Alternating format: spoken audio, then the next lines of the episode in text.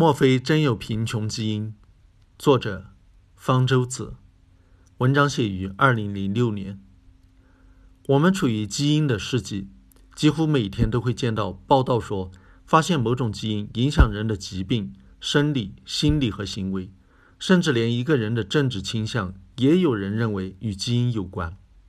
如果是在二三十年前，类似这样的一则报道将会引起轩然大波。但是现在人们已经见怪不怪了。不久以前，苏格兰格拉斯哥人群健康中心的研究人员向媒体透露说，他们发现有一种基因与贫穷人群有关。这则消息没有引起什么反响。认为人的贫穷是由基因导致的，这并非新鲜的想法。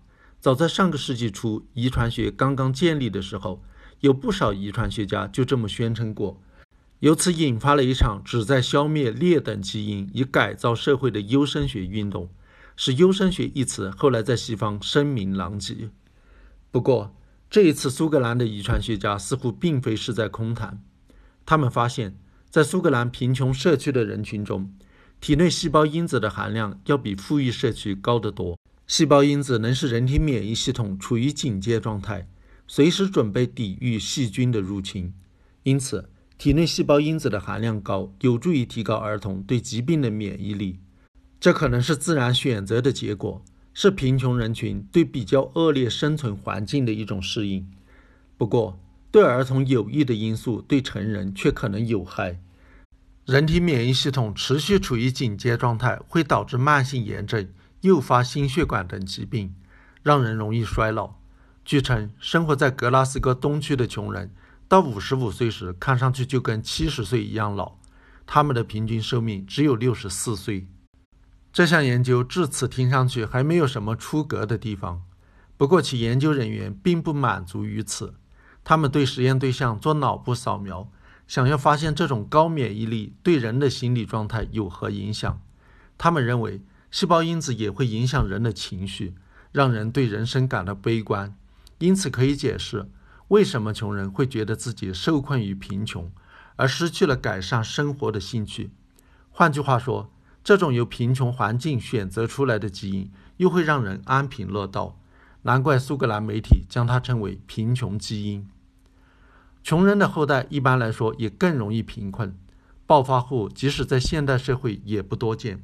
从这个角度上说，贫穷是遗传的，而人类的婚姻历来讲究门当户对。让穷人和富人分别成了两个遗传群体，那么在这两个遗传群体中找到有关基因的频率不一样，也不是什么奇怪的事。细胞因子是否就是一个与贫穷有关的基因？光靠研究苏格兰格拉斯哥市的穷人群体是不足以得出结论的，还需要与世界各地的穷人群体相互比较才行。即使这真的是一个与贫穷相关的基因，也不能说明它就是贫穷基因。相关性并不等于因果性，它可能与贫穷没有直接的关系，也可能是贫穷的结果而不是因素。把它作为贫穷的因素，最多算是一种难以证明的猜想。可能是因为历史文化的原因，英国科学家喜欢去研究贫富差异。在一九九七年，英国科学家公布过一项调查结果，发现老夫少妻的后代中，儿子多于女儿。而老妻少夫的后代则是女儿多于儿子。在英国，老夫少妻多发生于上层阶级，而老妻少夫则多发生于社会的底层。因此，这似乎表明后代性别的比例也存在贫富差异。其实，这种现象生物学家们早就发现了。根据自然选择原理，如果一个生物群体存在着等级，不同等级的交配机会不同，那么。后代性别比例也会发生变化，等级较高的会生更多的儿子，因为他们的一个儿子可以跟很多雌性交配，传播基因快；而等级低的会生更多的女儿，生了儿子也不容易找到配偶，生了也白生。一九八五年，通过对苏格兰红鹿的研究，证实了这项预测。这种红鹿实行一夫多妻制，母鹿中则存在着等级制度。